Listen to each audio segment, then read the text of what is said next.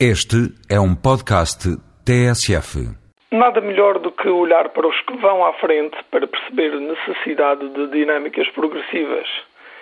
Enquanto na Europa ainda se procura perceber se podemos ser competitivos e sustentáveis ao mesmo tempo, os nossos rivais americanos fazem o upgrade ao conceito de desenvolvimento sustentável, mudando-lhe inclusivamente a designação para Smart Grow, que pode ser traduzido por eh, crescimento inteligente.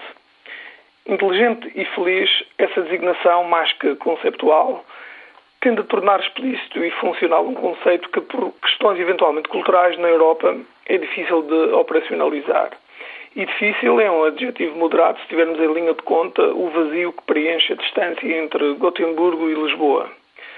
À primeira vista e sob um olhar clássico europeu, estas coisas são tão complexas e envolvem tantos atores que requerem muita negociação, tecnologia, legislação Sim, muita papelada. E quanto mais a sul, mais elaborada e inócua. De tal modo que acabam por não passar da teoria. É aí que o desenvolvimento sustentável veste a roupagem de uma utopia útil. Utopia de dupla utilidade, já que a todos serve. A uns para reclamar e a outros para encenar. Afinal, vamos para Lisboa ou para Gotemburgo?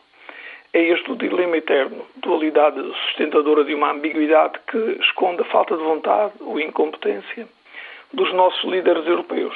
Se calhar é aí que reside a crise.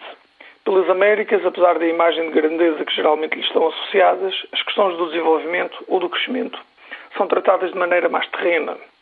Não é uma tendência para ser mais concreto, objetivo ou até pragmático.